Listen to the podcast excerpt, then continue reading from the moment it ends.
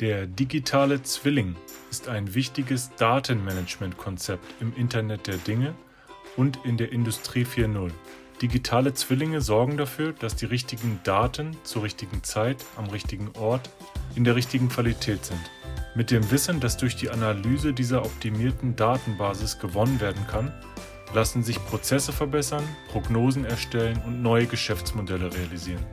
Wie das funktioniert und welche Anwendungen es für den digitalen Zwilling gibt, das bespreche ich mit Sven Giesecke, Director Sales and Product Management bei CodeRights. Mein Name ist Sven Giesecke. Äh, ich bin äh, bei der Firma CodeRights GmbH in Karlsruhe äh, hier verantwortlich für unseren Vertrieb und das Produktmanagement.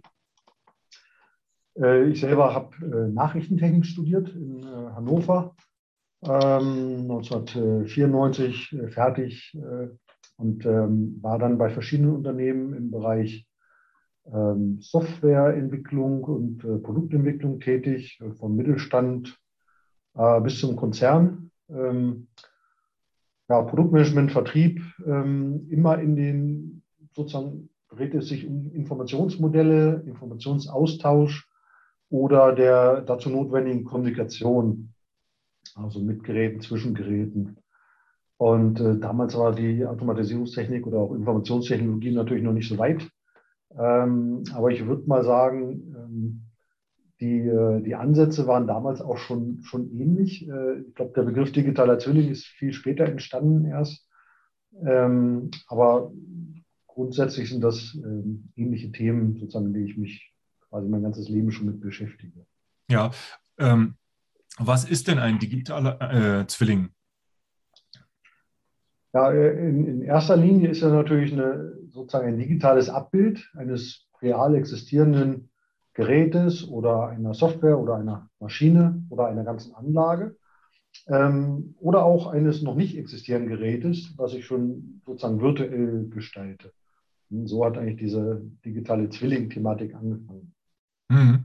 Und ähm, was äh, haben wir davon? Ähm, na, erstmal äh, nutze ich natürlich diese Repräsentanz, äh, äh, um virtuell Dinge tun zu können, die ich im Realen nicht tun kann. Also ähm, gibt eine, eine, Vielzahl von Anwendungsfällen. Heutzutage, wenn man einmal im Internet schaut, äh, ja auch sehr viele äh, Artikel, wo digitale Zwillinge zum Einsatz kommen. Also wir äh, von CodeWright sind natürlich mehr im Bereich der äh, Industrie äh, tätig, aber auch in der Medizin. Um mal ein anderes Beispiel zu nennen, geht es eben darum, zum Beispiel ein, ein virtuelles Abbild des Patienten zu erstellen oder auch von Organen. Und so kann der, der Arzt, ein Chirurg zum Beispiel, eine Operation virtuell vorher schon einmal durchspielen, kann auch schauen, passt äh, dieses Organ eigentlich optimal in den Körper oder ein neues Knie, passt das optimal äh, zu den Knochen ähm, und hat dadurch äh, letztendlich eine, eine, Verbesserung der Behandlung äh, hinterher und auch eine schnellere Heilung des Patienten äh, möglich. Mhm, mh. ähm, Im Bereich der, ähm, der Industrie nutzen wir das natürlich äh, in, in, häufig für Produktionsprozesse sozusagen von der Planung äh, der Produktion ähm, über den äh, Betrieb der, der Produktion, Optimierung der Produktionsprozesse ähm, und auch zum, zum Erfassen der, der Betriebsdaten, tieferen Analysemöglichkeit, äh, die ich quasi parallel zum bestehenden Prozess dann nutzen kann. Mhm. Ist das äh, was Neues, was es erst seit einigen Jahren gibt? Oder ähm, wie kommen wir jetzt da zu, äh, zu diesem Begriff vielleicht? Ähm? Also, der, wie gesagt, der Begriff, ich glaube, den gibt es ungefähr seit äh, Anfang der 2000er, 2004 findet man äh, die ersten Veröffentlichungen äh, dazu.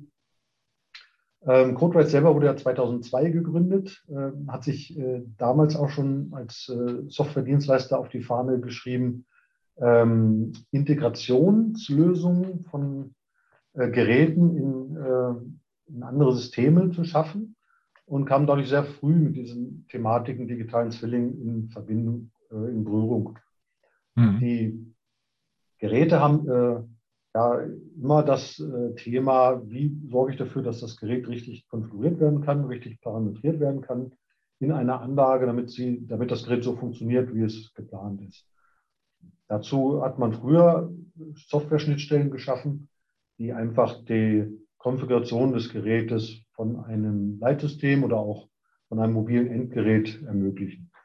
Eines der großen Probleme ist natürlich, dass jeder Hersteller erstmal angefangen hat, einen eigenen Standard dafür zu schaffen. Das heißt, jeder hat eine eigene Integrationsschnittstelle, äh, ein eigenes Protokoll entwickelt. Und damit war es für die Anwender unglaublich mühselig, äh, diese ganze Anlage äh, mit den verschiedenen Herstellern ähm, zu konfigurieren, zu betreiben. Dann hat man gesagt, okay, wir müssen erstmal Standards schaffen, ähm, die diese Konfiguration vereinheitlichen für verschiedene Hersteller. Das gleiche Thema hat man heute übrigens auch immer noch bei den digitalen Zwillingen. Auch da gibt es jetzt, äh, gab es natürlich die Ansätze, dass man dann gesagt hat, okay, ich schaffe einen digitalen Zwilling, also im Grunde ein Informationsmodell in, in einem virtuellen Raum, äh, heutzutage sagt man auch in einer Cloud-Lösung, äh, und muss diese jetzt herstellerspezifisch ähm, bedienen. Das möchte man natürlich auch nicht mehr. Äh, jedenfalls ist dieser digitale Zwilling, dann ähm, steht dort zur Verfügung. Und auch damals war es schon das, äh, der Fall, dass man gesagt hat, okay, ich kann jetzt das Gerät aus der Ferne oder von meinem mobilen Endgerät parametrieren, kann, kann quasi alles einstellen in meinem virtuellen System. Wenn ich dann damit zufrieden bin, dann lade ich es auf, ähm, auf das wirkliche Gerät herunter. Ja, Die, es ist, ähm, ja.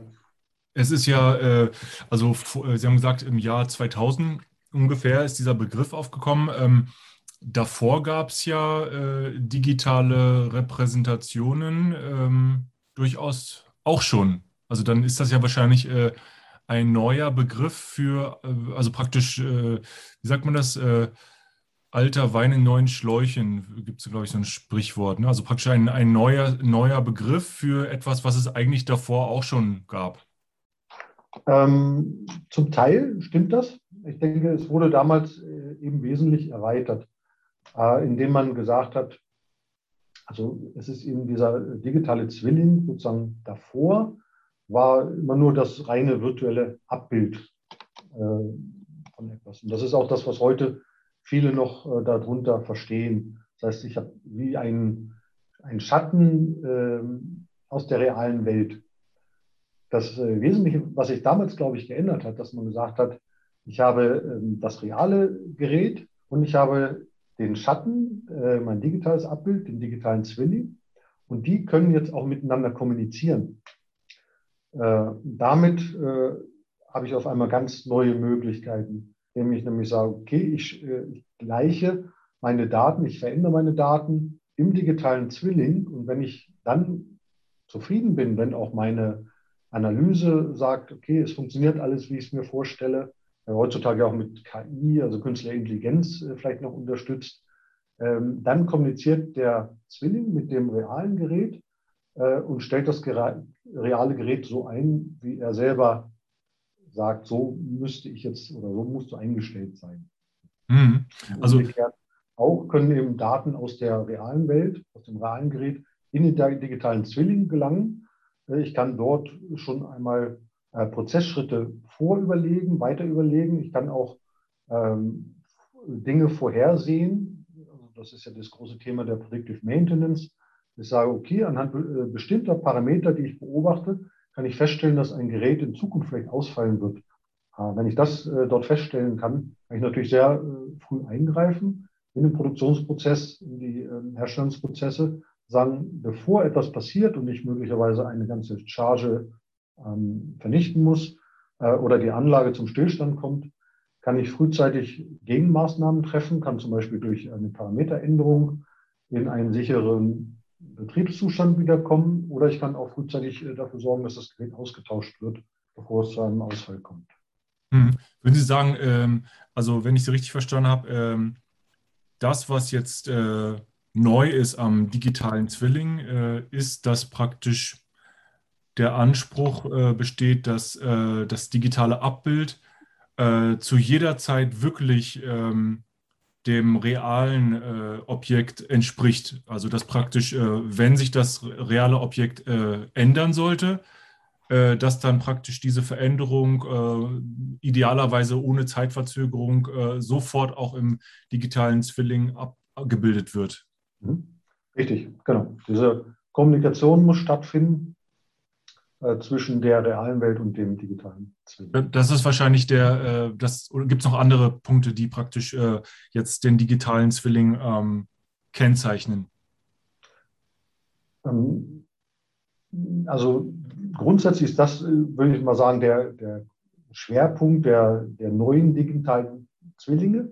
Es gibt dann natürlich äh, in den verschiedenen Branchen verschiedene äh, Themen und Konzepte. Ähm, eben hatte ich das Beispiel aus der Medizin gebracht, in, in der Industrie. Auch im Bauwesen gibt es das ja, äh, also Gebäude, äh, Informationsmodelle äh, vorher planen, digitale Bauwerke errichten, bevor sie wirklich entstehen.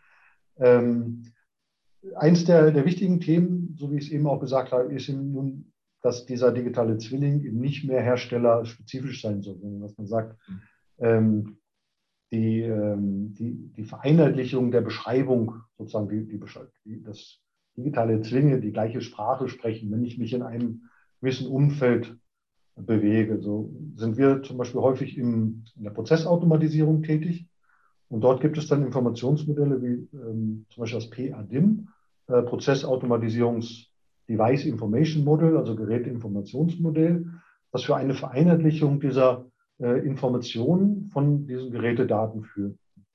Und das ermöglicht es dann den Anwendern erstmal auch über eine Vielzahl von digitalen Zwillingen, über die sie jetzt in ihrer Anlage verfügen, einheitliche Analysen durchzuführen und die einheitlich zu verwalten. Mhm. Das ist für mich dann der nächste große Schritt. Man sagt, ja, ich habe nicht nur den digitalen Zwilling, ich kann nicht nur mit dem Gerät kommunizieren, sondern ich habe auch eine Vereinheitlichung, herstellerunabhängig, über eine Anlage, über einen Produktionsprozess, äh, um dann in Betriebnahmen durchzuführen, äh, Veränderungen im, Prozess durchführen zu können. Ja, ähm, also diese digitale Repräsentation ist ja im Grunde genommen, kann ja im Grunde genommen jegliche Art von Daten über ein Objekt sein, oder? Also es kann praktisch zum einen jegliches äh, Ding sein, was es auf der Welt gibt. Es kann auch äh, etwas sein, was noch nicht mal ein Ding ist, sondern vielleicht irgendwie ein äh, gedachtes, äh, weiß ich nicht, ähm, wie man das dann, wie das richtige Wort dafür wäre, also Objekt. Ne? Also es kann ein physisches Objekt sein zum Anfassen, es kann auch was Gedankliches sein. Was könnte man da, genau. sich da ausdenken? Vielleicht. Also vielleicht ein, ein, konkretes Beispiel aus unserer Welt. Ähm, wir beschreiben ja auch die Software in der, als digitalen Zwilling. Also es ist nicht mhm. nur das Gerät, also das Gerät hat ja vielleicht Sensoren, mhm. äh, Messstellen, äh, das heißt, da bekomme ich dann Temperaturwerte oder ähm, Abstände oder Füllstände ähm, oder Geschwindigkeiten. Ähm, aber auch in dem Gerät laufen, läuft ja eine Firmware heutzutage, eine, eine Software. Und auch die muss digital beschrieben werden, weil die Firmware äh, macht ja etwas im Gerät, abhängig von Zuständen des Gerätes. Und auch das muss ich ja digital abbilden, damit mein digitaler Zwilling genau das Gleiche erfahren kann, was das Gerät erfährt. Und äh, darum ist, sozusagen ein, ein virtuelles Ding, also ein geistiges Gut, was in dem Gerät läuft, wird auch digital abgebildet. Ja, also es könnte zum Beispiel ein äh, Teilprodukt sein, also ein Rohmaterial oder ein, äh, auch ein Produkt äh, oder auch eine äh, Maschine oder auch eine äh, Fabrik oder auch eine gesamte Wertschöpfungskette aus äh, verschiedenen Fabriken, mhm. ja, zum Beispiel. Ähm, also praktisch beliebig, äh, also ein beliebiges äh, Objekt äh, kann dargestellt werden in digitaler Form und die Art der Darstellung ist dann einfach je nachdem, was man so braucht halt. Ne? Also man überlegt sich, welche Art von Informationen wär, würden mir jetzt helfen bei dem, was ich jetzt hier vorhabe. Ähm, und da sorgt man dann, dass diese ähm, Merkmale dann entsprechend digital erfasst sind. Aber das genau. könnte praktisch mhm. äh, jegliche Art von Daten sein. Ne? Also es könnte irgendwie eine Zahl sein, es könnte ein Text sein, es könnte aber auch äh, Audio-File sein oder Video oder 3D-Modell oder irgendwie Lagerbestände. Genau, richtig. Also, personenbezogene Daten, alles, um, was man als um, Daten. Um einmal, genau, also Personen, äh, mir fällt da gerade ein Beispiel aus der Luftfahrttechnik ein. Ähm, ich, ich möchte ja auch in dem digitalen Zwilling oder mit dem digitalen Zwilling simulieren und, und sozusagen virtuelle Realitäten ähm, testen können. Und wenn ich so ein, ein Flugzeug äh, simuliere, dann muss ich natürlich auch die Personen da drin simulieren. weil die ja möglicherweise einen Einfluss haben auf, auf Lastveränderungen. Was passiert, wenn alle Personen links sitzen, ähm, zum Beispiel? Das als, als einfaches Beispiel. Das heißt, natürlich ist ein digitaler Zwilling in der Entwicklung von, von Flugzeugen äh, beinhaltet auch die, die Passagiere als, äh, als Komponenten und ihr Verhalten auch. Mhm, mhm, ja, und dann kann man eben alles machen, was man ähm, typischerweise mit Daten auch vorher schon gemacht hat. Äh, man kann sich zum Beispiel ein 3D-Modell von einem Haus äh, nehmen und dann äh, muss man nicht ins Haus selber gehen, um zu planen. Wenn es einmal ausgemessen ist, kann man da dann sehen, welche Maschinen wie angeordnet werden können oder so. Zum Beispiel genau. oder eben das, das sind Beispiele aus der, äh, aus der Entwicklung von neuen ja. Produkten oder Gebäuden. Ja. Ähm, der, sozusagen, das ist der, der erste Schritt. Also da nutze ich natürlich digitale Zwillinge, so wie gesagt, zur Simulation, mhm. zur virtuellen äh, Realität, äh, bevor sozusagen das physikalische Gegenstück da ist. Mhm. Äh, in dem Fall habe ich natürlich zu dem Zeitpunkt der Erstellung noch keine Kommunikation mit der realen Welt. Aber genau das kann dann eben stattfinden, wenn dann hinterher das reale äh, Abbild da ist dann kann es diesen Austausch geben und, und auch eine gegenseitige Prüfung. Funktioniert das, was ich digital simuliert habe, auch in der realen Welt so? Und umgekehrt, äh, in der realen Welt kann ich äh, sagen, okay, wenn ich etwas anders machen würde, äh, kann ich dann meine Gebäudeenergie optimieren, Energieverbrauch oder was müsste ich anders tun? Äh, und das teste ich natürlich dann erst einmal im digitalen Zwilling, bevor es dann in, dem, in die reale Welt geht.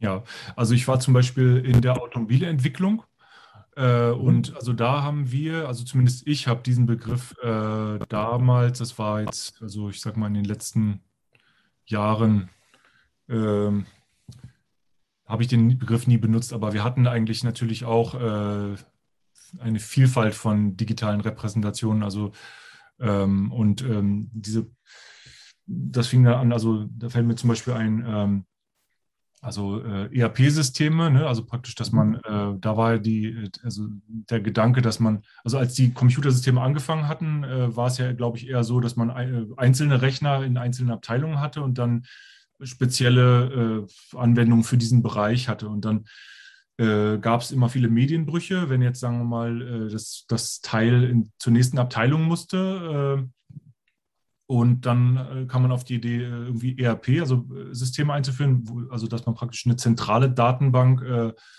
erstmal unternehmensweit hat. Und dieser Gedanke setzt sich da eigentlich aus äh, meinem Verständnis im äh, digitalen Zwilling auch fort, dass man sagt, ähm, ähm, man will praktisch abteilungsübergreifend auf dieselben Datenstände zurückgreifen können und vielleicht sogar unternehmensübergreifend. Genau, also ich möchte meine Prozesse äh, übergreifend beobachten, analysieren, verbessern können. Und wenn ich äh, sozusagen mehrere Anlagen habe, dann möchte ich das natürlich auch Anlagen weit, weltweit äh, vereinheitlichen können, auch, auch vergleichen können natürlich sagen, warum läuft meine Anlage in Brasilien besser als meine Anlage in Südafrika? Was ist da anders, obwohl ich doch eigentlich die gleichen äh, Geräte vielleicht im Einsatz habe? Mhm, mhm. Und äh, was da zum Beispiel äh, immer eine Katastrophe war in der Automobilentwicklung, wenn, ähm, also das ist ja so, äh, die Entwicklung äh, läuft dann dezentral, äh, verschiedenste Abteilungen haben, ähm, beschäftigen sich mit unterschiedlichen Baugruppen, die dann auch unterschiedliche Stände haben. Mhm. Und äh, diese Aktualisierung ist dann, war dann immer sehr wichtig, dass man praktisch stets den aktuellen Stand auch gekennzeichnet hat im System, damit die anderen Abteilungen auch mit dem richtigen Stand arbeiten. Und wenn das dann, wenn die Aktualisierung äh, dann mal nicht funktioniert hat, ähm, dann war das eine kleine Katastrophe, weil die anderen Abteilungen dann äh, ja ihre eigenen 3D-Daten auf den falschen Stand angepasst hatten und dann praktisch Arbeit umsonst war. Also ich sage das deswegen, weil ähm, in der Produktion, also da möchte man ja praktisch diese ähm, Aktualisierung oder ich, man könnte, vielleicht könnte man es auch Synchronisierung nennen, ähm, möglichst äh, ohne Zeitverlust und automatisch haben. Und wenn, und wenn es jetzt um Maschinen geht, also in der Produktion, dann äh, kann man das ja ganz gut machen. Ne? Und äh, in diesem Bereich ist ja auch CodeWrite Ihr Unternehmen tätig, soweit ich das verstanden habe, dass, dass man äh, sagt, äh, wenn wir zum Beispiel verschiedene Maschinen haben, die einen Teil be, äh, bearbeiten, dann ähm, können die doch äh, praktisch diese Information, dass irgendein Arbeitsschritt äh, erfolgreich äh, gemacht wurde, äh, vielleicht äh, automatisch an diesen digitalen Zwilling weitergeben, dass das dann äh, ohne Zeitverzug, also in Echtzeit, immer aktualisiert wird. Zum Beispiel der Bearbeitungsstand eines Teiles zum Beispiel. Ja, genau. Also äh, ganz konkret, also wir helfen ja Herstellern, dass, ähm, dass sie quasi für ihre Geräte digitale Zwillinge bekommen, in, den verschiedensten Formen, die wir auch hier diskutieren. Ähm, und äh, natürlich ist es, ist es ja heute auch schon so, dass, äh, dass die Geräte äh, Daten ständig abgeglichen werden mit der zentralen Datenbank. Äh, ich da die ständige Kontrolle habe.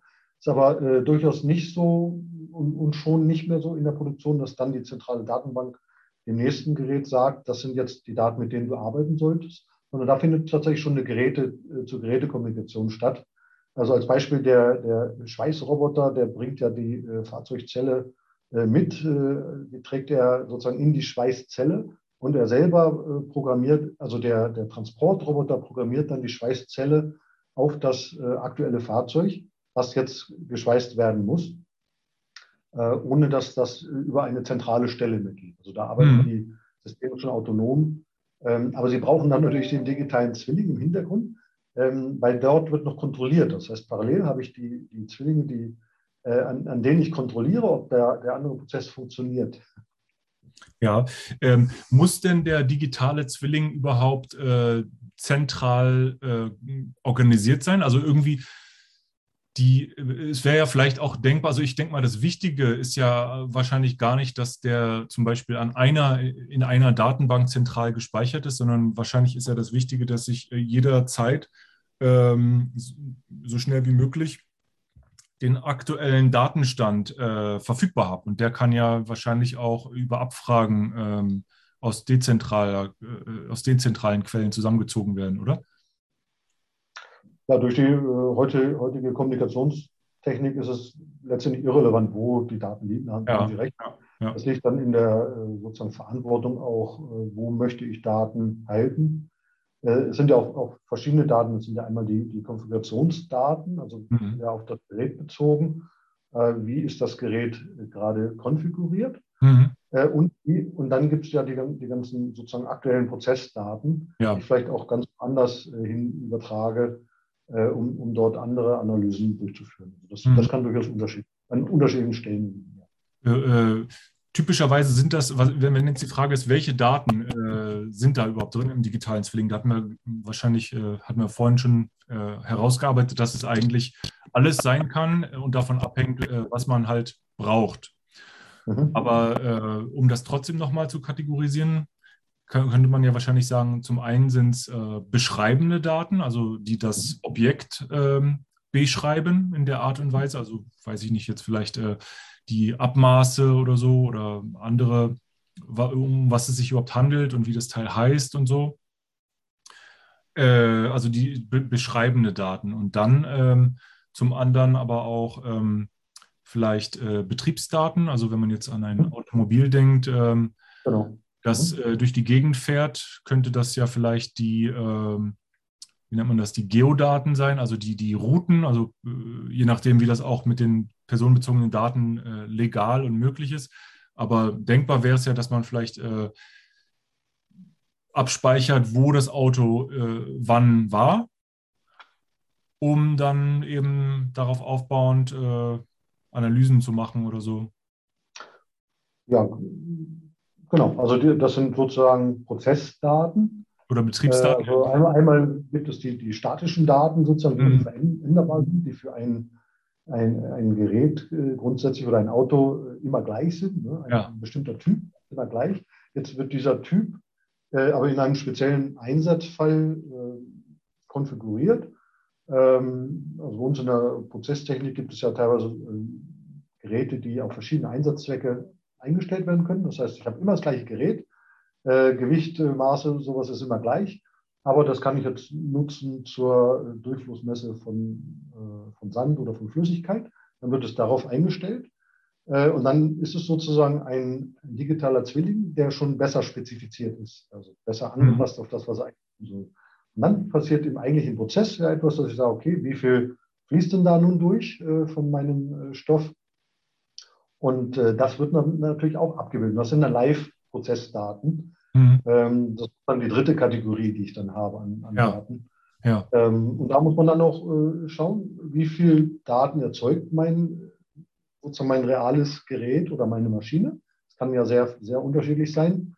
Ähm, und wohin übertrage ich die? Äh, also im Fahrzeug ist es ja häufig äh, auch so, weil Sie das Beispiel bringen, dass Vielzahl der Daten ja im Fahrzeug erstmal nur gespeichert werden und gar nicht wohin übertragen werden ähm, aus der ganzen Motorsteuerung. Aber es gibt ja natürlich dort auch heutzutage die, die Kanäle sozusagen, die Rückkanäle. Äh, Fahrzeuge sind ja mit SIM-Karte ausgestattet. Das heißt, kritische Daten wie Unfall, äh, Kollisionen und so, die werden ja auch direkt übertragen. Zwar nicht, äh, noch nicht, glaube ich, in dieser Form eines digitalen Zwillings, ähm, aber es ist äh, annähernd natürlich so etwas, weil diese Kollision wird ja erkannt anhand von den Sensoren äh, oder auch ein Überschlag. Und dann wird entsprechend gemeldet, okay, hier muss ein Notruf abgesetzt werden und dann kommt das auch. Äh, weiß ich übrigens äh, durch einen Bekannten, dem ist das tatsächlich passiert. Also es funktioniert auch äh, in der realen Welt, dass dann äh, die äh, ähm, Rettungskräfte eintreffen, ohne dass man selber angerufen hat. Ja, also in der Automobilindustrie habe ich das so erlebt, äh, wenn man so ein Entwicklungscenter hat, die, da gibt es dann diese Product Lifecycle Management Software, wenn ich das richtig verstanden habe. So, also, äh, und das wird dann, wenn ich das jetzt richtig einschätze, zentral organisiert. Also da gibt es dann wahrscheinlich äh, eine bestimmte Software, die, mit, die dann mit Überschnittstellen mit anderen Softwaren äh, äh austauscht. Also zum Beispiel vor allen Dingen eine zentrale Datenbank, die dann ähm, die dann alle angeschlossen sind mit ihren CAD-Daten oder was, was auch immer da rein soll. Und aber praktisch die Verwaltung ist da schon nach meiner Einschätzung zentral, auch so, dass man sagt, wer darf was sehen und, äh, und so weiter. Ähm, jetzt die Frage, äh, wie ist denn so ein, so ein digitaler Zwilling ähm, typischerweise, wie wird sowas organisiert? Ähm, ja, also äh, es muss ja nicht ähm, zentral gespeichert sein. Und ähm, ja, wenn wir jetzt sagen, dass in Zukunft äh, das Internet der Dinge kommt und äh, praktisch mehr oder weniger alles äh, digitale Zwillinge haben wird, ähm, wo werden denn dann die Daten ähm, gespeichert sein und wie wird das organisiert? Es wird für den jeweiligen Anwendungsfall natürlich ähm, genutzt und gespeichert werden. Das heißt, eine ein digitaler Zwilling, den wir jetzt für einen Hersteller erzeugen, der kann durchaus mehrfach an, an verschiedenen Stellen auftauchen. Also das Beispiel wieder in der ähm, Anlage habe ich natürlich ein Asset Management, das heißt, in, indem ich die Geräte verwalte. Dort taucht der digitale Zwilling auf mit seinen Wartungsdaten äh, im Schwerpunkt. Wie alt ist das Gerät? Habe ich die aktuelle Firmware drauf? Äh, der verbindet sich sogar auch vielleicht mit dem Herstellerpool ähm, und erfährt dadurch, oh, es gibt eine neue Firmware, die muss ich äh, beim nächster Gelegenheit einspielen. Ähm, dort sind aber, ist sozusagen ein Teilabbild des digitalen Zwillings vorhanden und ein weiteres ist vorhanden in der Prozesssteuerung, wo ich dann rausfinde, sozusagen meine ganze äh, Entwicklungsprozess und, und Produktionsprozess steuere. Und da brauche ich eben andere Daten. Da brauche ich die Hauptmesswerte, dass ich sicherstelle, dass es gerade aktuell sozusagen das Produkt erzeugt wurde, was ich auch äh, erzeugen möchte und dass es in der gewünschten Qualität zur Verfügung steht. Mhm. Und einer der wesentlichen äh, Vorteile dabei ist ja heutzutage auch, dass ich gerade wenn ich eine, wir gehen ja immer mehr zu dieser ähm, singulären Produktion über, dass jedes äh, Produkt sozusagen auf jeden Kunden spezifisch angepasst werden kann. Ich glaube ja nicht mehr, äh, tausendmal das gleiche Auto äh, oder tausendmal das gleiche Gerät äh, bei uns, sondern auch nicht tausendmal oder zehntausendmal den gleichen Wirkstoff in der Pharmaindustrie, ähm, sondern ich muss sehr flexibel auf, auf Anforderungen reagieren können und meine Anlage verändern können. Und äh, da helfen eben auch die digitalen Zwillinge, dass ich sage, okay, ich kann äh, das sozusagen vor äh, einstellen in der digitalen Welt äh, und kann dann ähm, kann auch schon testen, dass mein neuer Prozess funktioniert, bevor ich das in die reale Welt übersetze. Ja. Äh, und wenn ich weiß, es funktioniert dort, dann kann ich es äh, übertragen. Dadurch spare ich, also es ist quasi eine virtuelle Inbetriebnahme des veränderten Produktionsprozesses. Da spare ich natürlich Zeit und auch Geld, weil ich eben diese Stillstandzeiten, die ich heutzutage habe, Rüstzeiten wesentlich verkürzen kann oder teilweise komplett, dass sie nicht mehr notwendig ist. Ja, also man hat praktisch ähm, jetzt immer mehr erkannt, äh, dass, wie wichtig es ist, äh, dass wenn jetzt unterschiedliche Leute am selben Thema arbeiten, dass die äh, möglichst jederzeit Zugriff haben auf denselben Datenstand. Ähm, ne, also äh, da kann man ja sich vieles überlegen. Also ähm, zum Beispiel, dass ähm, äh, wenn man jetzt auch zum Beispiel als Patient ähm, einen Arzttermin machen möchte, äh, und praktisch keinen digitalen Zwilling hat, äh, der vielleicht die Kapazitäten äh, der Ärzte abbildet, dann müsste man, sagen wir mal, zehn Ärzte anrufen und fragen, kann ich nächste Woche kommen? und wenn man digitalen Zwilling aber hätte, dann könnte man den fragen und der kann einem dann sofort sagen, welche Ärzte Kapazitäten haben und also zu dem gewünschten Zeitpunkt das wäre ja eigentlich auch ein Beispiel für einen digitalen Zwilling. Das wäre eine, äh, genau, eine interessante Anwendung. Genau. Ja.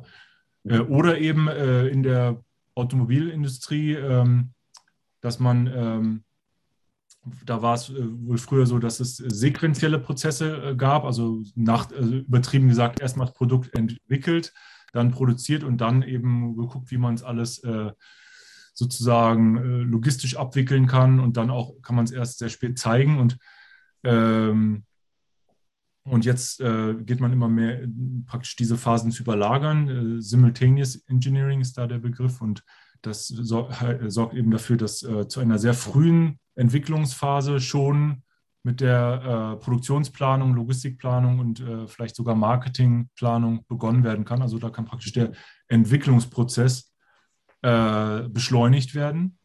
Mhm. Das wäre so ein weiteres, äh, weiterer Vorteil.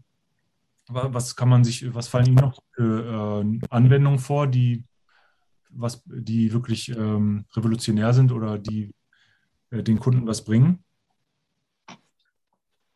Ja gut, wir, wir diskutieren mit unseren Kunden aktuell die sozusagen Geräteparametrierung der Zukunft. Dass, ähm, dass ich auch die Geräte ähm, einfacher gestalte, also dass ich, ähm, dass das Gerät ähm, quasi unabhängiger ist äh, vom, vom aktuellen Gerätetyp. Ja. Ähm, das heißt, ich, äh, ich schaffe den digitalen Zwilling, ähm, der herausfindet, ähm, was sollte denn das Gerät eigentlich tun und sozusagen sich dann selbstständig an den Prozess anpasst und ähm, dort dann sozusagen die Variablen richtig wählt und sich selber einstellt auf den Prozess. Dadurch habe ich äh, ganz anders als, als heutzutage, wo jemand tatsächlich dahergehen muss, konfigurieren und parametrieren, äh, passiert das selbstständig durch den digitalen Zwilling und das Gerät. Und ich habe ähm, wesentlich weniger Gerätevarianten als Hersteller, die ich bauen muss. Äh, ich liefere sozusagen eine Grundvariante und der Rest passiert äh, in der Anlage. Das sind ähm, wirklich so zukunftsträchtige Konzepte, wo man glaubt, dass man sehr viel ähm, sparen kann in der, in der Zukunft. In der, und zwar begonnen von der Geräteentwicklung, ähm, äh, Produktion bis hin dann zum Anlagenbetrieb. Das heißt, äh, unsere Kunden verkaufen ja auch mehr Geräte. Wenn ihre Kunden Geld und Zeit sparen und das erhofft man sich dadurch einfach, dass die Konfiguration einfacher wird, flexibler. Äh, letztendlich geht es über um, um Kostensparen.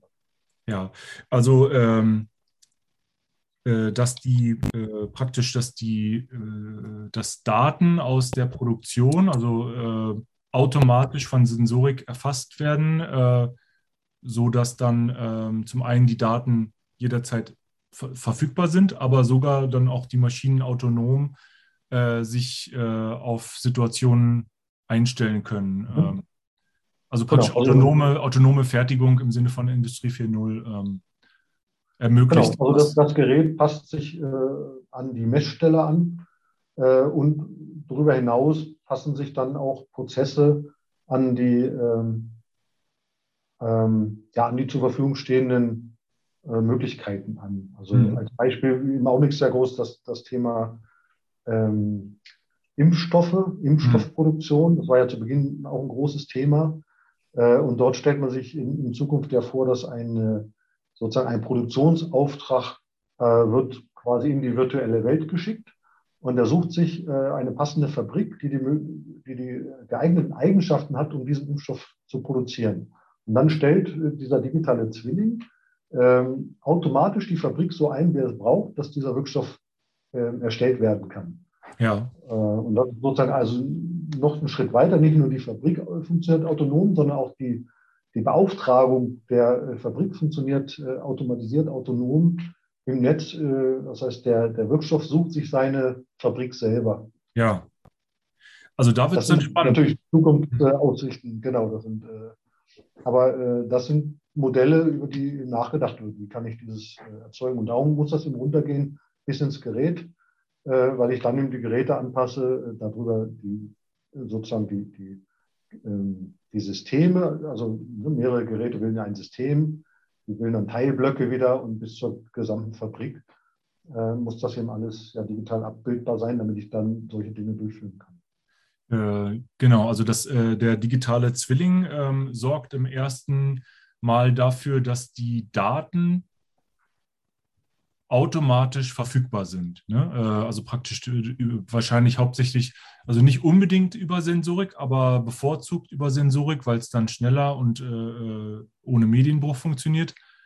also, aber der digitale Zwilling sorgt erstmal eigentlich nur dafür, dass der aktuelle Datenstand immer verfügbar ist, möglicherweise. Ne? Und dann praktisch diese ganzen Analysen, die da drauf kommen, die sind natürlich unbedingt super interessant. Und damit wird auch der digitale Zwilling eigentlich äh, zum, äh, zur, zur Basistechnologie vielleicht für diese Industrie 4.0 und diese ganzen autonomen Systeme, äh, wo dann wieder Analysen laufen und so weiter. Ähm, aber der, der digitale äh, Zwilling an sich ist erstmal nur einfach äh, ein Datensatz, der ständig äh, aktuell gehalten wird. Ähm, ja, er, also er ermöglicht natürlich viele Dinge, genau. Also, aber ich würde immer sagen, er ist mehr als ein Datensatz, weil er verfügt ja über Kommunikationsfähigkeiten. Und das ist, hatten wir eingangs ähm, erwähnt, ist eben der Unterschied zwischen den, den, frühen digitalen Zwillingen, die wirklich nur, nur ein Abbild waren, nur ein Datensatz, ähm, kann dieser Datensatz jetzt, also dieser Zwilling rückwirken auf, den, äh, auf die reale Welt und, und kommunizieren. Ja, ja genau. Gibt, gibt es darüber hinaus äh, mhm. weitere Systeme, die, die dort auch mit eingreifen können, die dort mitarbeiten können, äh, die dann Intelligenz reinbringen oder ja. Geschäftsmöglichkeiten eröffnen, ähm, virtuelle Bilder. Aber erstmal ist äh, sozusagen die, die grundsätzlichen Fähigkeiten sind, sind größer als, ähm, als ursprünglich ähm, einfach nur digitale Abbilder zu sein. Ja, ja, klar. Äh, ich versuche das nur ähm, äh, mal so abstrakt wie möglich zu greifen. Es hilft äh, immer dann auch, um sich dann zu überlegen, was man alles damit machen kann. Und ich denke mal, man kann auf jeden Fall sagen, dass ähm, die, ähm, dass praktisch äh, ein digitaler Zwilling eigentlich nicht unbedingt ähm, äh, automatisch aktualisiert werden muss. Er könnte auch händisch äh, gepflegt werden. Nur eben das äh, Problem dabei ist eben, dass äh, es lange dauert, dass Fehler passieren können, dass Medienbrüche passieren. Also wenn man Daten händisch von einem System oder vom Papier äh, in, die, äh, in digitale Welt überträgt. Äh, das heißt, es geht, man kann auch digitale Zwillinge ähm, händisch pflegen. Aber ganz klar, der Ideal, also die Vision vom digitalen Zwilling wäre unbedingt, sowas zu vermeiden und dann dafür zu sorgen, dass dass praktisch die, die Aktualisierung, die Synchronisation äh, vollautomatisch erfolgt, also äh, von Maschine zu Maschine, ähm, ohne Zeitverzug. Ja, und, und dann natürlich äh, helfen Technologien wie 5G, ne? also äh, die zum Beispiel dann möglich machen, dass ähm, äh, äh, ohne, also praktisch ohne Zeitverlust in Echtzeit Sensoren ähm, Daten um die ganze Welt äh, ja, Maschinen also kommunizieren können und dass dann, dass man dann, sagen wir mal, äh, in, von Deutschland aus äh, eine Herzoperation über einen Roboter in den USA machen kann oder so, über so eine 5G-Verbindung. Natürlich, genau. Aber äh, so wie Sie sagen, es gibt natürlich die, die Medienbrüche heute. Ja. Äh, denn wir, wir haben ja eine große existierende Welt. Mhm. Äh, und, und ich glaube, das ist eine der Herausforderungen. Wie bringen wir denn die, die alten Geräte auch äh, sozusagen in diese digitale Welt. Das ist ja. etwas, wo wir uns sehr viel mit beschäftigen, also wo wir äh, unseren Kunden auch helfen. Ähm, bei neuen Geräten wird das natürlich gleich berücksichtigt und, und, die neuen Technologien sind natürlich dafür entwickelt, so wie 5G, die Sie erwähnen, äh, im, im Bereich der Industrie 4.0. Natürlich, genau, weil ich jederzeit alle Daten in Echtzeit austauschen können möchte in, in beide Richtungen. Darum gibt es diese Technologien, äh, IIoT, also Industrial Internet of Things, hm. Ähm, Ethernet äh, bis zu jedem Gerät. Äh, das ist schon klar, genau. Also aber es wird äh, noch lange Zeit natürlich äh, auch bestehende Anlagen gehen, geben, wo ich nicht alle Geräte austausche, alles komplett digitalisieren kann. Und dort gibt es dann genau diese Dinge, wie Sie sagen, da muss es dann vielleicht tatsächlich auch noch händisch passieren. Ja. Beziehungsweise gibt es intelligente Lösungen, ähm, bei denen wir helfen, äh, dann so etwas auch durchzuführen.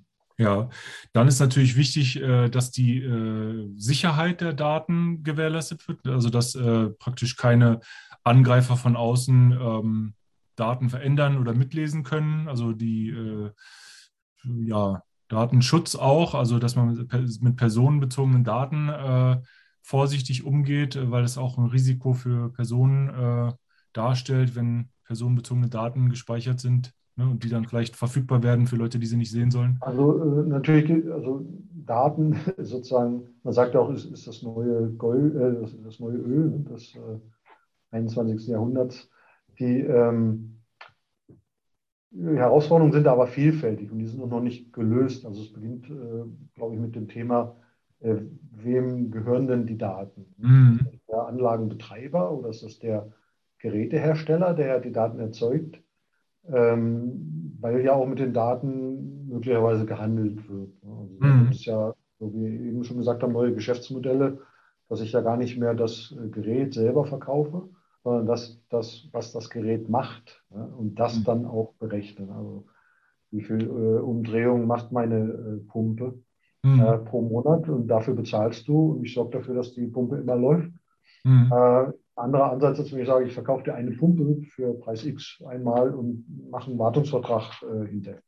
Mhm. Das sind natürlich Modelle, aber da gibt es auch noch gesagt, viele Grauzonen. Ähm, ich würde jetzt gar nicht so weit gehen bis zu dem Bereich äh, Datenschutz, Daten, ähm, also per, personenbezogene Daten, äh, weil das ja noch komplizierter ist in den regionalen, also länderspezifische äh, Bestimmungen, die da dann herrschen. Aber äh, für mich beginnt das erstmal sozusagen an der Erzeugung.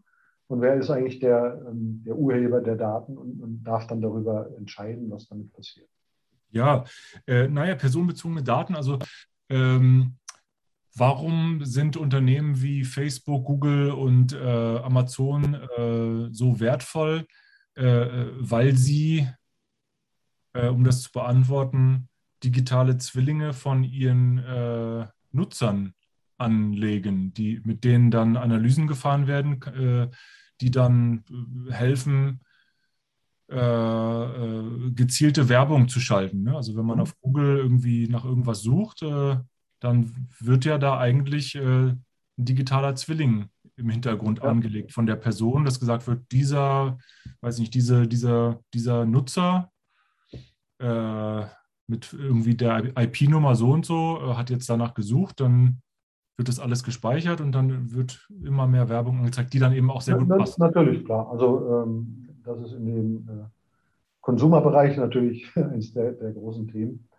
Ähm, Im Industriebereich würde ich äh, tatsächlich sagen, das Thema, ähm, da, also es ist natürlich auch Datenschutz, aber Datensicherheit, ähm, wie Sie es eben auch beschrieben haben, ähm, haben natürlich die Anlagenbetreiber sehr hohe Bedenken, äh, dass Daten aus ihren Anlagen heraus übertragen werden, verschwinden in irgendwelchen virtuellen äh, Cloud-Lösungen.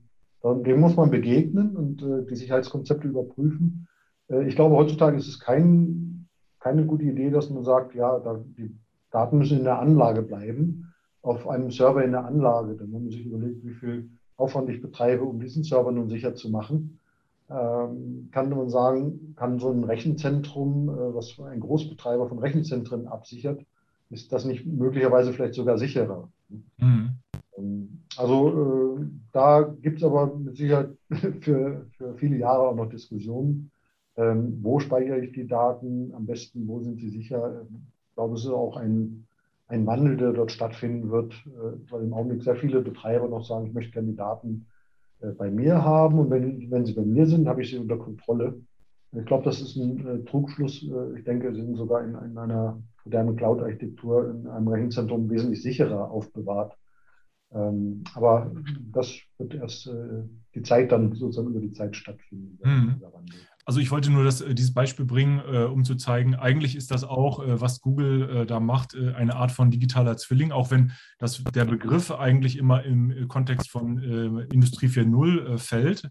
aber eigentlich ist es das ja auch, also praktisch eine digitale genau. Präsentation. Das würde ich auch so sagen, das kann man auch, also habe ich ähm, tatsächlich auch noch nicht drüber nachgedacht in dem Zusammenhang, aber natürlich ist der Mensch als Werbeperson wird da auch versucht, ein digitaler Zwilling zu erzeugen. Das ist ja. eine gute Analogie, ja. Oder auch äh, digitale Gesundheitsdaten. Das äh, kann ja auch sehr hilfreich sein, dass die Ärzte nicht immer äh, irgendwie, also im Grunde genommen, der eine Arzt weiß nicht, was der andere Arzt äh, gemacht hat. Äh, also da sind die Anwendungen ja sehr vielfältig. Also eigentlich kann man wahrscheinlich damit rechnen, dass äh, jetzt schon und in der Zukunft immer mehr eigentlich für alles ähm, digitale Zwillinge angelegt werden, äh, also im Kontext auch Indust äh, äh, Internet der Dinge zum Beispiel, weil jetzt, äh, ja, weil es jetzt halt möglich ist, ne? weil es gibt ja diesen Trend, es gibt immer mehr Daten über alles und das setzt sich ja unbedingt weiter vor, ne? fort, weil es ist günstig, Daten zu speichern, zu erfassen. man kann es automatisch machen, man kann die auswerten, jetzt künstliche Intelligenz und so weiter, Big Data.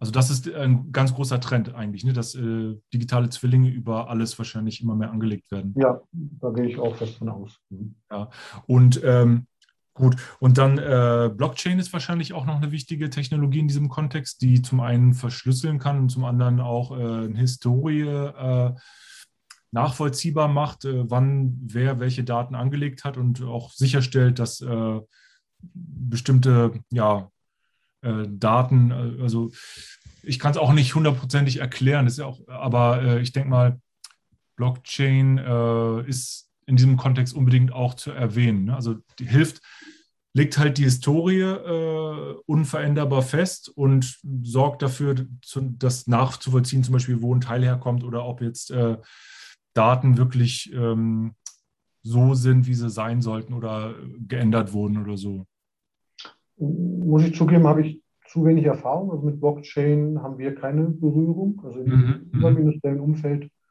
äh, ist das momentan kein Thema. Okay. Welche Technologien würden Sie sonst noch nennen äh, im Kontext des digitalen Zwillings? Oder ähm, Themen, Technologiethemen? Sie meinen jetzt ähm, in, in einem weiteren Umfeld äh, drumherum? Also die Interoperabilität vielleicht, ne? Also dass, äh, dass gut, man praktisch. So, wie ich gesagt habe, es gibt natürlich eine, eine Vielzahl von ähm, Standardisierungsbestrebungen im Augenblick in, in dem Bereich Industrie, äh, damit ich eben diese digitalen Zwillinge auch herstellerunabhängig nutzen kann. Denn äh, was hilft es, wenn, wenn jeder einen digitalen Zwilling erzeugt, die aber miteinander nicht reden können? Das heißt, äh, dafür muss ich sorgen. Ähm, da gibt es auch eine Digital Twin Initiative, ähm, solche Dinge. In der Industrie 4.0 gibt es ja auch äh, und vom ZVI ähm, Themen, ähm, das, äh, das Thema Verwaltungsschale, wie es dort genannt wird. Äh, für mich ein bisschen sperriger Begriff, aber beschreibt im Grunde auch äh, Ähnliches. Also ein, ein äh, Administ Asset Administration Shell, also wie beschreibe ich ein, ein Gerät sozusagen mit allen Eigenschaften äh, das sind, äh, sind die gleichen äh, Dinge, die dort stattfinden. Mhm. Insofern, die ganzen Standardisierungsbestrebungen in dem Umfeld bei uns ähm, ist es ähm, auch durch die NAMUR, die, die Anwenderorganisation in der Chemie, zum Beispiel ein, ein NOAA-Modell, also NAMUR Open Architecture, entworfen, was dafür sorgt, dass aus einer Anlage digitale Zwinge in, in eine Cloud-Lösung übertragen werden können, dort mit der Vorgabe der, der hohen Sicherheit, weil gerade chemische Produktionsanlagen äh, natürlich besondere kritische Infrastruktur darstellen und dort man äh, sehr viel Sorge hat, dass dort von extern eingegriffen wird. Mhm. Ähm, also das sind so einige der Dinge, äh, mit denen wir uns beschäftigen und einige der Standards. Ähm, grundsätzlich äh, für mich einer der Hauptübertragungsstandards, äh, Kommunikationsstandards ist OPC UA, ähm, der eigentlich äh, von, von sehr vielen äh, Industrien genutzt wird, also sowohl in der Bauindustrie, in der Fertigungsindustrie als auch in der Prozessindustrie, um einen Geräteaustausch äh, von, von, Informationsmodellen zu ermöglichen. Ja. Mhm. Dort werden dann jeweils für bestimmte, also zum Beispiel für Roboter, äh, für ähm, andere Arten von Maschinen äh, spezielle Profile erstellt, die im Grunde dann die Semantik, also die Sprache äh, beschreiben, wie diese Maschinen miteinander sprechen können. Mhm. Mhm. Ich habe zum Beispiel ähm, Wertstromanalysen gemacht äh, in der Elektronikproduktion und äh, da musste ich noch ähm, dann hingehen zu den Fertigungsanlagen und äh, die Situation mir angucken und dokumentieren, äh, was liegt da an Material wo rum äh, und wie lange es dauert der Durchlaufprozess und so. Und äh, wenn man dann so einen digitalen Zwilling hätte, dann müsste man gar nicht erst hingehen, um selber zu gucken oder zu messen, sondern das wäre dann eben automatisch, würden da Sensoren äh, die Daten erfassen und zurückspielen und man hätte dann diese Datenbasis und könnte dann darauf aufbauend äh, Auswertungen machen oder also man hätte die Datenbasis und äh, darauf aufsetzend sind dann die ganzen Analysen. Äh, zum Beispiel früher musste man ja auch viel praktisch zum Beispiel aus dem ERP-System äh, runterziehen und dann in Excel auswerten. Und solche Auswertungen kann man ja auch äh, automatisieren. Und das, mhm. das, ist dann auch ein guter Aufsatz auf den digitalen Zwilling, ne? dass dann praktisch die äh, Statistiken aus der Produktion oder die, welche auch immer man braucht, welche Auswertungen, dass die dann nicht mehr manuell erstellt werden müssen von Mitarbeitern, sondern dass die einfach äh, in Echtzeit zu, auf dem Telefon äh, abgreifbar sind. Man guckt einfach aufs Telefon und hat dann den aktuellen Stand äh, der Statistiken auf dem Handy. Und, genau. Mhm. Und äh, Predictive Maintenance eben, ne, dass man äh, auch dann zum Beispiel ähm, ja, auswerten kann, wann welche Teile mit welcher Wahrscheinlichkeit äh, ausfallen und dann ähm, eben vorher äh, instand setzen kann ähm, und dann dadurch ja, Maschinenverfügbarkeit sicherstellen kann und die Kosten der Instandhaltung senken kann. Genau, das ist ein sehr häufig äh, genanntes Thema. Mhm. Ja, also die, äh, ich denke mal zusammenfassend zu den Anwendungen kann man sagen, ähm, also zum einen, wie haben wir schon festgestellt, äh, es gibt immer mehr Daten und die werden jetzt in Form eines digitalen Zwillings ähm, immer häufiger organisiert. Und äh, der Nutzen ist äh, eigentlich riesig. Also äh, ähm, man hat mehr Transparenz, äh, man kann bessere Entscheidungen treffen und äh, das sorgt dafür, dass Prozesse verkürzt werden können, dass Kosten gespart werden können. Mhm. Äh, also ich denke mal, man kann wirklich sagen, der Nutzen ist riesig groß. Ähm, ja, okay. Und vielleicht können wir noch mal dann auf Ihre Firma noch mehr ähm, eingehen. Äh, wer ist denn eigentlich Ihre Zielgruppe? Ja, wie schon gesagt, äh, CodeRights äh, seit, seit 20 Jahren im Markt, 2002 gegründet. Ähm, wir richten uns an äh, Gerätehersteller, äh, die äh, sozusagen neue Geräte entwickeln wollen oder Unterstützung für ihre bestehenden Geräte brauchen, die, ähm, die jetzt genau diese Probleme, die wir diskutiert haben, haben. Also wie mache ich aus meinem Gerät einen digitalen Zwilling? Wie integriere ich das Gerät in eine Anlage und wie sorge ich für die, die passende Kommunikation dieses Gerätes mit den mit anderen Systemen äh, sozusagen. Äh, und es beginnt tatsächlich dabei, erstmal das Gerät zu beschreiben. Also welche Geräteparameter muss ich überhaupt beschreiben? Ne? Das ist eben das sogenannte Geräteinformationsmodell, äh, an dem wir sehr häufig arbeiten. Das wird ja dann in der Gerätefirmware äh, eine gewisse Art und Weise implementiert, äh, muss implementiert werden. Ähm, ja, in all diesen Themen helfen wir unseren Kunden, Gerätehersteller, damit die letztendlich mehr Geräte verkaufen und äh, diese Nutzen, über die wir diskutiert haben, ihren Kunden, den, den Betreibern dann auch bringen können. Hm. Ähm, können Sie mal ein Beispiel für so ein Gerät äh, machen? Ein, äh, ein Beispiel für so ein Gerät. Ja, was ist das so? Ist das eine Waschmaschine? Oder ja, also, äh, nee, also wir sind ja sozusagen äh, in der Prozessindustrie äh, tätiger sind es eben sehr, sehr häufig ähm, Messgeräte eben von, von Prozessgrößen, also Temperatur, Durchfluss. Also Sensorik also ist das, ne? Sensorik, genau. Also wenn ich jetzt so ein, ein Durchflussmessgerät habe, ähm, habe ich eingangs schon erwähnt, äh, da muss ich eben schauen, wie viel äh, Durchfluss von welchem, von, von dem Material äh, fließt da durch. Äh, das Gerät passt sich ja in einen Gesamtprozess ein in, in einer Anlage. Das heißt, es muss mit, einem gewissen, mit einer gewissen Temperatur intern arbeiten, mit einem gewissen Druck. Heutzutage ist es so, diese, diese Geräte und auch in der Vergangenheit, die haben über äh, 200 bis 500 interne Parameter.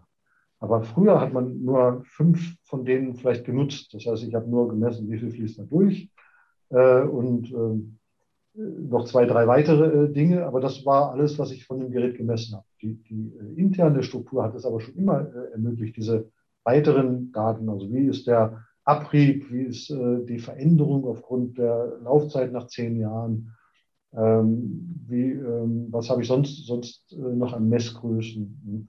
Äh, und das alles ermöglichen wir jetzt darzustellen als digitaler Zwilling äh, in Cloud-Lösungen auch. Also wir arbeiten da mit, äh, mit verschiedenen Cloud-Lösungen zusammen, ähm, versuchen dann äh, mit den Herstellern zusammen auch äh, Mobilapplikationen zu erzeugen, die sie dann wieder ihren Kunden zur Verfügung stellen können. Ähm, anderes Beispiel wäre jetzt im, im Bereich äh, Ventile ähm, öffnen, schließen von, von den Rohren. Dann hm. äh, auch die Ventilsteuerung ist, ist ähm, ja sehr delikat und die, die Federn lassen über die Zeit nach äh, oder die Dichtung. Äh, das möchte ich frühzeitig erkennen äh, weil ich zum Beispiel so einer Milchproduktion ähm, möchte ich nicht das Reinigungsmittel auf einmal in, in der äh, Milchproduktion haben. Das muss frühzeitig erkannt werden. So ein, ein Überschlag äh, erfolgt bei, bei einer Dichtung. Ähm, dann brauche ich eine, eine Warnung. Das kann ich vorher feststellen, ob es äh, schon Schwachpunkte gibt. Oder wenn es erfolgt ist, dann kann ich zumindest an dem Augenblick äh, die Produktion stoppen und sagen, okay, ich muss jetzt äh, leider das letzte Batch vernichten. Aber ich habe äh, erstmal verhindert, dass das weiterläuft und sogar bis in die Verpackung vielleicht äh, produziert wird. Mhm. Und da, ja, wie gesagt, wir sind ganz unten an der, an der untersten Gerätefront. Äh, die Hersteller kommen teilweise mit Geräten, die noch gar nicht digital sind, sagen so, wie mache ich jetzt daraus ein digitales Gerät, damit dann ein digitaler Zwilling erzeugt werden kann. Äh, viele Geräte sind auch schon digital. Dann empfehlen wir die passende Technologie, äh, die man dort wählen sollte und äh, auch die passen, den passenden Standard. Wir sind sehr stark in der Standardisierung ja auch tätig, ähm, dass wir eben sagen, okay, für, für dich wäre es gut, ein Standard äh, nach der folgenden, zum Beispiel das vorhin erwähnte PADIM. Wie gestalte ich das am besten dort, damit ich schon standardkompatibel für die Zukunft auch bin in Anlagen, wo dann der Anlagenbetreiber sagt, ich nehme nur noch Geräte, die nach äh, PADIM spezifiziert sind. Und dann können wir dort entsprechend die äh, Anpassungen durchführen beziehungsweise das äh, Gerät mitentwickeln, also die Software. Wir machen ja nur die, die Software dafür. Und dann äh, hat der Kunde die Chance, sein Gerät in, in diesen Anlagen zu betreiben. Also Ihre Kunden sind äh, praktisch äh, Hersteller von ähm, Sensoren und Aktoren, die in der Prozessindustrie äh, eingesetzt werden. Genau, das ist ein, ein, einer der größten Teile. Wir haben auch Hersteller in der Fabrikautomation äh, und äh, also Steuerungstechnik, ähm, Remote-IOs, ähm, Bussysteme, also Busansteuereinheiten. Äh, ähm, genau, also alle Gerätetypen, die, die sich auf den unteren Ebenen, Sensoren, Aktoren, ähm, ja, Prozesskommunikationsgeräte, Gateways, ähm, die, die entsprechend ihre Informationen nach oben liefern müssen. Teilweise auch zwischen äh, ja, Zwischenschichten, also so ein Gateway zum Beispiel, hat ja eigene äh, Parameter und, und, Variablen, Eigenschaften, die, die dargestellt werden müssen. Es nimmt aber auch vielleicht die von unteren Ebenen auf. Das war das Beispiel, was ich vorhin brachte. Äh, es gibt eben gerade in der, ähm, in der Fertigung eben noch sehr viele Analogsysteme, auch die, die mit äh, verschiedenen Bussystemen ähm, dort äh, an dieses Gateway herangeführt werden. Und auch dort äh, haben wir dann kleine Teile auch schon vorentwickelt, die diese, die, die dann quasi über den Umweg des Gateways einen digitalen Zwilling aus dem drunterliegenden Analoggerät erzeugen. Und das möchte ich ja auch irgendwie abbilden. Das Analoggerät hat an sich keinen digitalen Zwilling, weil es ist ja nur analog äh, verfügbar. Und auch den können wir aber digital abbilden, indem wir das in einem Gateway darstellen und dann darüber ähm, übertragen können. Hm, also die Ausgangssituation wäre, dass so ein äh, Sensorhersteller äh, praktisch einen Sensor äh, entwickelt hat in einer Art, die vielleicht nur, äh, nur ein Signal oder sagen wir zwei Signale, einfach nur als Beispiel, äh, ähm, maschinenlesbar äh, rausgibt oder sogar gar nicht maschinenlesbar. Und äh, sie würden dann praktisch dem helfen, dass der Sensor ähm, noch mehr Informationen ähm, maschinenlesbar bereitstellen kann ähm, und dann praktisch diesen digitalen Zwilling ähm, ermöglicht, äh, dass der dass, dass, dieser, dass, in, äh, dass, dass dieser Sensor, der, der neue Sensor dann in einem Kontext, äh, wo digitale Zwillinge realisiert werden sollen und Industrie 4.0 zum Einsatz kommen kann. Der kann sich dann mit den anderen äh, Maschinen äh, mehr unterhalten. Also sie helfen dem eigentlich, ähm, sie bringen dem einfach bei, mit anderen Maschinen zu sprechen. Können wir sagen, fast wie eine Sprachschule für Maschinen. Genau richtig, genau. Also wir bringen dann sozusagen diese analogen Protokolle wie Modbus oder HART ähm, in, in, die digitale Welt, indem wir äh, quasi, wir, können mit dem Gerät äh, analog kommunizieren. Ähm, wir setzen, übersetzen das, ähm, was wir was wir mit dem Gerät kommunizieren und übersetzen das dann in die digitale Sprache, auch in den jeweiligen Standard, der dann eben gefordert ist, oder in das jeweilige Informationsmodell, sodass dann dieses Gerät genauso erscheint wie eins, was jetzt schon digital äh, zur Verfügung steht äh, in, in, der neuen digitalen Welt. Das könnte man sich das so ein bisschen. Sieht sozusagen der Anwender alles, ähm, für den sieht, der sieht seine komplette digitale Anlage mit all den Geräten, obwohl ein Teil davon noch analog unterwegs ist. Könnte man sich das so ein bisschen bildlich vorstellen wie äh, eine Person? Also wenn man sagt, der Sensor ist eine Person, die äh, praktisch äh, mit zwei anderen Personen äh, zusammenarbeitet. Also der, der Sensor ist, sagen wir mal, ein Deutscher und die anderen zwei Personen sind Spanier und äh, bisher kann der Deutsche nur zwei Worte in Spanisch und äh, dann bringen sie ihm zehn weitere Worte bei und dann kann, die, kann der Sensor praktisch äh, äh, zehn weitere Informationen, äh, sich über zehn weitere Themen unterhalten. Ja, zum Beispiel. Also ähm, es ist eine Art Maschinen-zu-Maschinen-Kommunikation. Ne? Also eigentlich kann man, äh, es ist natürlich ein bisschen irgendwie, äh, kann man drüber lachen, aber eigentlich, um das mal so sich ganz bildlich vorzustellen, ist es die, die Maschinen kommunizieren miteinander autonom, oder? Also praktisch der, der, die eine Maschine kann sagen, sag mir doch mal was zum Thema 1 und dann kann eben dieser Sensor wirklich das verstehen, was da diese Anfrage, die da gekommen ist, und äh, korrekt antworten. Also das ist wie eine Sprache eigentlich, die da äh, den Maschinen beigebracht wird. Ja, genau. Also in, im Grunde, also die, die, sprechen ja eine Sprache, die, die Sprache wird auch von, von gewissen Systemen verstanden, äh, aber eben nicht in, in unseren Zielsystemen verstanden. Ja. Und, äh, die jetzt gerade für die äh, besprochene Predictive Maintenance so etwas notwendig sind. Und das, dafür können wir eben sorgen, dass die dann dort äh, auch verstanden, dass sie überhaupt gesehen werden erstmal. Also ja, und in Ihrem Beispiel, wir würden den, den gar nicht sehen. Also erstmal geht es darum, dass sie überhaupt sichtbar werden dort. Ja, ja, sichtbar. Dann natürlich noch verstanden werden, genau. Ja, ja, ja verstehe. Mhm. Genau, also dass die überhaupt äh, die, die, die, die, äh, die Infrastruktur haben zu kommunizieren und dann, also müssen sie natürlich auch noch dieselbe Sprache sprechen und dann können sie miteinander also und wenn dann praktisch so ein, ähm, also der Trend ist ja da, dass man sagt, äh, man, äh, man will immer mehr, ähm, in, also äh, digitale Zwillinge haben, man will immer mehr Industrie 4.0, man will immer mehr autonome Systeme. Aber um das zu realisieren, brauchen wir auch entsprechende Sensoren äh, und Aktoren und Steuergeräte, die da dann äh, fähig sind, auch äh, für diese neue Welt. Und wenn diese Sensoren das können, dann finden sie einen entsprechenden besseren Absatz auch. Ne? Also der, der Markt, haben wir gerade gesagt, öffnet sich jetzt ganz rasant. Und aber die Sensoren und Aktoren äh, gibt es zum großen Teil wahrscheinlich auch noch nicht, die da so äh, dann eingesetzt werden können. Und da helfen sie den äh, ihren Kunden äh, entsprechende ja, Produkte anzubieten.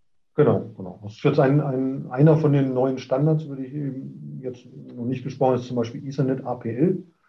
Äh, das ist äh, sozusagen eine neue physikalische, das ist ein, ein Physikstandard erstmal, der ermöglicht eine neue Verkabelung, letztendlich Ethernet bis zu jedem Feldgerät in der Prozessindustrie. dort sind ja, besondere Anforderungen auch noch an Explosionssicherheit ähm, und so etwas. Da konnte man bisher nicht dieses IIoT äh, umsetzen, weil es gab eben physikalisch schon gar keine Leitung, die ich in der Form nutzen konnte. Darum waren dort eben Analoggeräte zum, kamen zum Tragen. Äh, jetzt gibt es ähm, seit kurzem den, den Ethernet APL-Standard, der eben das ermöglicht. Das heißt, ich kann über eine Zweidrahtleitung äh, Ethernet mit 10 Megabit bis zu äh, den Endgeräten bringen, auch in den explosionsgeschützten Bereichen. Und dort ähm, habe ich jetzt zum ersten Mal die Möglichkeit, sozusagen Geräte auch voll digital zu gestalten. Und da helfen mir zum Beispiel jetzt Herstellern, die, die sagen, oh, ich möchte auch gerne ein Gerät äh, mit Ethernet APL anbieten. Wie mache ich das denn? Was muss dann mein, mein Gerät Firmware anders äh, machen? Was erzeuge ich für Daten? Wie, über welche Protokolle stelle ich die zur Verfügung, damit ich mit möglichst vielen anderen kommunizieren kann? Und da helfen wir äh, als, äh, als Dienstleister eben dann dieses Gerät mitzuentwickeln. Beratung und auch äh, Umsetzung dann der Software. Umsetzung der Software, genau. Mhm. Ja, ja, okay. Nee, das äh, verstehe ich. Und im Grunde genommen, finde ich, haben wir alles abgedeckt. Ähm, ja, also äh, vielleicht, ich würde mal nochmal zusammenfassen und dann können Sie gerne nochmal und dann sind wir, glaube ich, durch. Also, aber, also im Grunde genommen, wir haben diesen äh, großen Trend herausgearbeitet. Also äh, es gibt ja auch so Kurven, äh, die, äh, die, die, die Rechenleistung wird immer besser, gleichzeitig günstiger. Dadurch kann man mehr Daten äh, erfassen, äh, speichern und verarbeiten mit künstlicher Intelligenz und so. Deswegen und, äh, und die Daten, die überall erfasst werden, nimmt rasant ähm, zu. Und ähm, ja, deswegen der, der neue Trend, dass man sagt, man will digitale Zwillinge haben. Das ist im Grunde genommen äh, einfach ein Datensatz über beliebige Objekte, die nach Möglichkeit äh, in Echtzeit aktualisiert werden, beschreibende Daten oder Prozessdaten haben und die, die bilden dann eigentlich die, äh, die Basis für autonome Systeme, weil dann kann man nämlich draufsetzen die Analysen und dann in Echtzeit ähm, Statistiken haben und also man, man erlangt dadurch größere Transparenz kann dadurch Prozesse verkürzen äh, und bessere Entscheidungen treffen. Äh, eigentlich denke ich mal, es ist in alle Bereiche, die man sich so vorstellen kann, die es so gibt, kommt das immer mehr und Sie sind da vor allen Dingen im Bereich der ähm, Prozessindustrie. Aber ich denke mal, egal ob es jetzt Verkehr ist oder Landwirtschaft, also ich denke mal, dieser Prozess wird unbedingt immer nur noch mehr zunehmen. Ja, soweit meine Zusammenfassung. Sie können auch gerne nochmal, ähm, wenn Sie wollen. Ja, genau. Also äh, ich fand, das haben Sie sehr gut zusammengefasst schon. Äh, also die äh, Bedeutung von digitalen Zwillingen wächst. Gibt sie schon sehr lange. Es wird, wird mehr und mehr bewusst und auch erst möglich mit den neuen Technologien jetzt, die für, für viel mehr als nur in der Industrie einzusetzen. So wie Sie sagen, in der Industrie, im Bauwesen, Agrar, ähm, also auch Werbewesen, wie wir vorhin diskutiert haben. Ähm, all diese Möglichkeiten hängen eben davon ab, dass ich Daten erzeuge. Auch heute werden schon viele Daten erzeugt, die ich gar nicht nutze in Geräten ähm, oder ähm, die ich noch nicht übertragen kann. Also das ähm, wird eben durch die neuen Kommunikationstechnologien wie 5G jetzt ermöglicht. Ähm, so wie Sie sagen, äh, wir können dann optimieren, Systeme optimieren, Geräte Prozesse optimieren, äh, Zeiten, also beschleunigen von Entwicklungszyklen, beschleunigen auch von äh, Entwicklungsprozessen, von Produktionsprozessen. Äh, wir erhöhen damit die Qualität der Produkte, die entsteht, weniger Ausfall von Systemen auch, ähm, also Verbesserung der gesamten Systemqualität. Ähm, wir haben ganz kurz das Thema Sicherheit gestreift, also auch die, die Sicherheitsprozesse können natürlich verbessert werden ähm, damit, äh, weil ich eben sehr viel virtuell äh, vorher simulieren kann. Äh, und letztendlich eben kann ich die, eine gesamte Produktion, in, welchem Bereich auch immer, wesentlich flexibler gestalten. Ähm, das sind schon, schon die Möglichkeiten. Und wir konkret als gesagt, wir arbeiten für die für Hersteller in der Industrie und helfen, diese Möglichkeiten dort äh, umzusetzen bei der Entwicklung äh, von neuen Geräten oder bei der Überarbeitung von bestehenden Geräten. Ja, Sven Giesecke von CodeWrites. Dann vielen Dank für das Gespräch. Sehr gerne. Tschüss. Dann tschüss.